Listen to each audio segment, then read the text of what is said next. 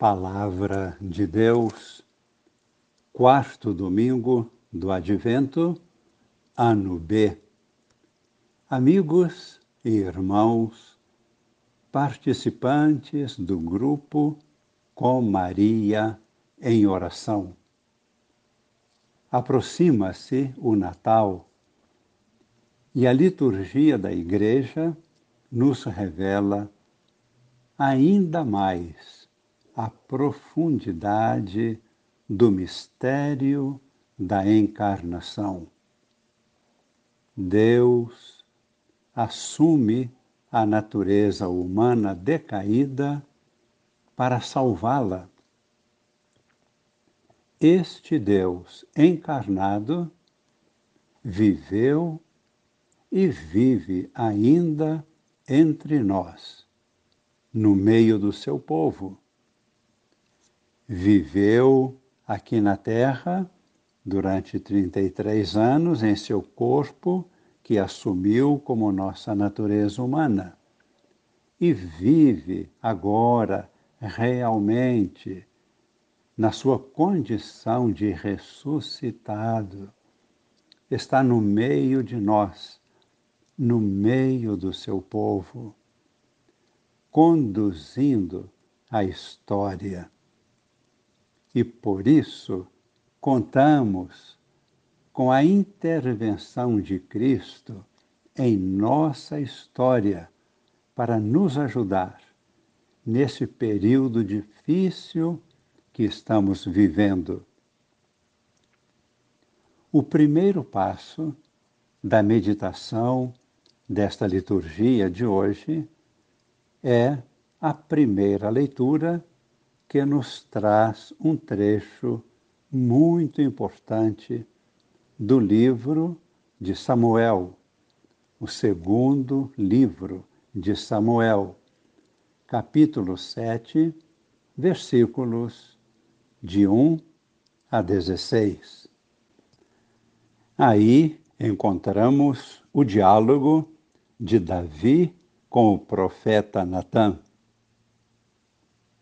Davi revela ao profeta a sua preocupação por ter construído uma cidade administrativa em função do bem público e construiu um palácio como sua habitação pessoal, enquanto a Arca da Aliança maior símbolo da presença de Deus, estava alojada numa tenda, numa pobre tenda.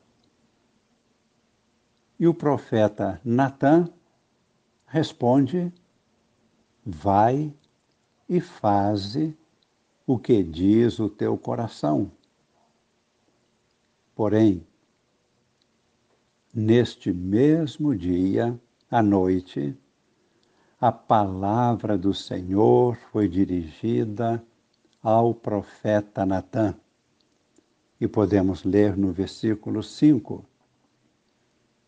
Diz o Senhor: Vai dizer ao meu servo Davi: Porventura, és tu quem me construirá uma casa? Para eu habitar?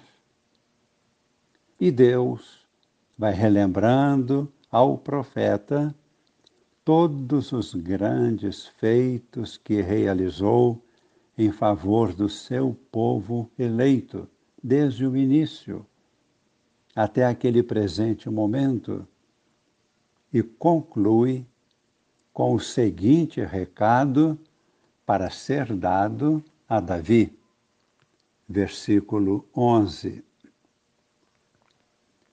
O Senhor te anuncia que fará uma casa para ti. Comentamos ou nos perguntamos: que casa seria esta? Pois seria uma pessoa seria um dos descendentes de Davi que assumiria o reinado e reinaria eternamente. Assim lemos no versículo 12: Suscitarei depois de ti um filho teu e confirmarei a sua realeza. Eu serei para ele um pai, e ele será para mim um filho. Tua casa e teu reino serão estáveis para sempre diante de mim. Está claro para nós que este Rei eterno, descendente de Davi, é o próprio Cristo, que nasceria da Virgem Maria por obra do Espírito Santo. Para nós, hoje está claro, porque nos foi revelado. Por isso, o Evangelho proclamado hoje nos traz a luz a respeito deste mistério. Está no capítulo 1 de São Lucas, versículos de 26 a 38. A anunciação do anjo à Virgem Maria. No versículo 30, podemos ler: Assim disse o anjo, não temas, Maria. Versículo 31, Eis que conceberás e darás à luz um filho, e lhe darás o nome de Jesus. Ele será grande, será chamado Filho do Deus Altíssimo. E o Senhor Deus lhe dará o trono de seu pai Davi, e ele reinará para sempre, e o seu reino não terá fim. E Jesus tem o título, que é verdadeiro, de descendente de Davi, Jesus, filho de Davi. Porque assim foi registrado por São José logo após o seu nascimento, em Belém. José era descendente de Davi. São José o assumiu como filho adotivo e lhe garantiu a cidadania terrena, o nome de família dentro da sociedade. Porém, Jesus é um Rei eterno porque é nascido de Deus, concebido por obra do Espírito Santo.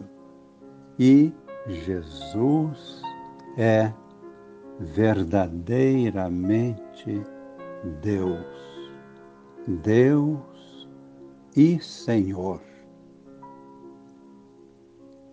Diante deste mistério, silenciamos e contemplamos ainda em nosso coração a reflexão de São Paulo na carta aos Romanos, como ficou registrado na segunda leitura de hoje, Romanos capítulo 16, versículos de 25 a 27. Por que Deus entrou na história humana qual o objetivo?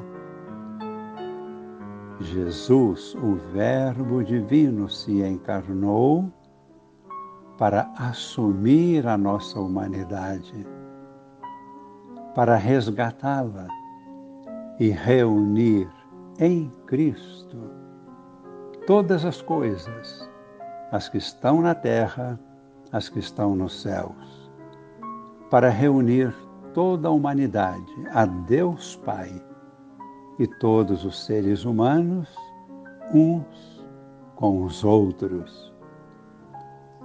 E assim, em nosso coração, unimos-nos ao louvor e adoração do apóstolo Paulo ao nosso Deus e Senhor. E pedimos que Jesus derrame sobre nós a sua bênção e ela permaneça em nossos corações para sempre.